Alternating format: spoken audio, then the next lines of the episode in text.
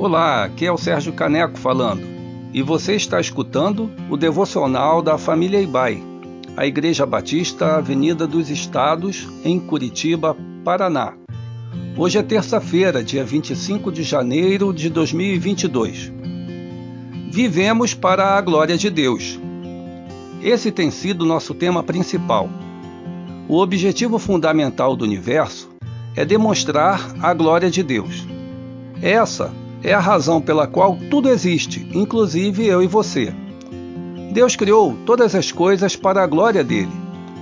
Nesta semana, estamos meditando o quanto Deus é glorificado quando amamos uns aos outros. O primeiro texto para a nossa reflexão de hoje está em Efésios 2:19, que diz assim: Agora, vocês são cidadãos que pertencem ao povo de Deus e são membros da família dele. Mesmo quando o homem era perfeito lá no jardim do Éden, Deus disse: Não é bom que o homem esteja só. Fomos criados para a vida em comunidade, moldados para o companheirismo e formados para a família. Nenhum de nós pode cumprir os propósitos de Deus sozinho e sem ajuda. Embora seu relacionamento com Cristo seja pessoal, Deus nunca quis que fosse particular. Na família de Deus, estamos unidos a todos os outros fiéis. Seguir a Cristo inclui pertencer, não apenas crer. Quando você nasce de novo, torna-se automaticamente parte da família universal de Deus, mas também precisa se tornar membro de uma versão local da família de Deus, que é a igreja local há uma diferença entre frequentar uma igreja e ser membro dela: o comprometimento. Romanos 12,5 diz que, assim também em Cristo, nós, que somos muitos, formamos um corpo e cada membro está ligado a todos os outros. Na perspectiva de Paulo, Ser membro da igreja significa ser um órgão vital de um corpo vivo, parte indispensável e inseparável do próprio corpo de Cristo. A igreja é um corpo, não é um edifício. É um organismo, não uma organização.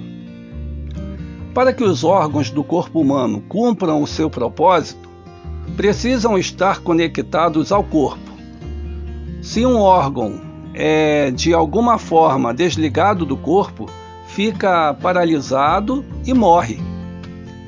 A igreja local é a sala de aula onde aprendemos a nos relacionar com a família de Deus. O isolamento é deliberadamente enganoso. É fácil nos enganarmos, pensando sermos maduros quando não há ninguém para nos contestar. A verdadeira maturidade manifesta-se nos relacionamentos.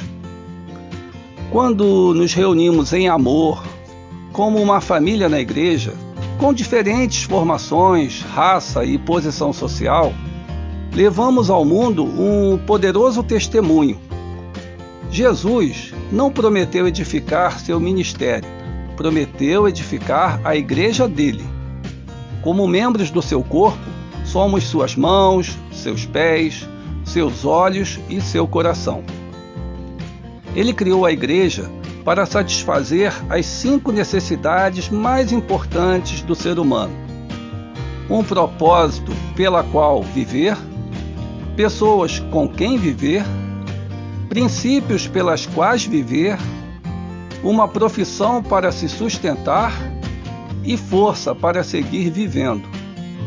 Não há outro lugar no mundo em que você possa achar esses cinco benefícios em um só lugar. Deus quer que você ame pessoas reais, não pessoas ideais.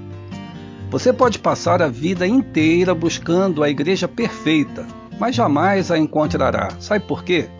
Porque a igreja somos nós, pessoas imperfeitas. Somos chamados para amar pecadores imperfeitos, assim como Deus fez conosco. Fomos chamados para pertencer, não apenas crer. Que Deus te abençoe no comprometimento com a sua igreja local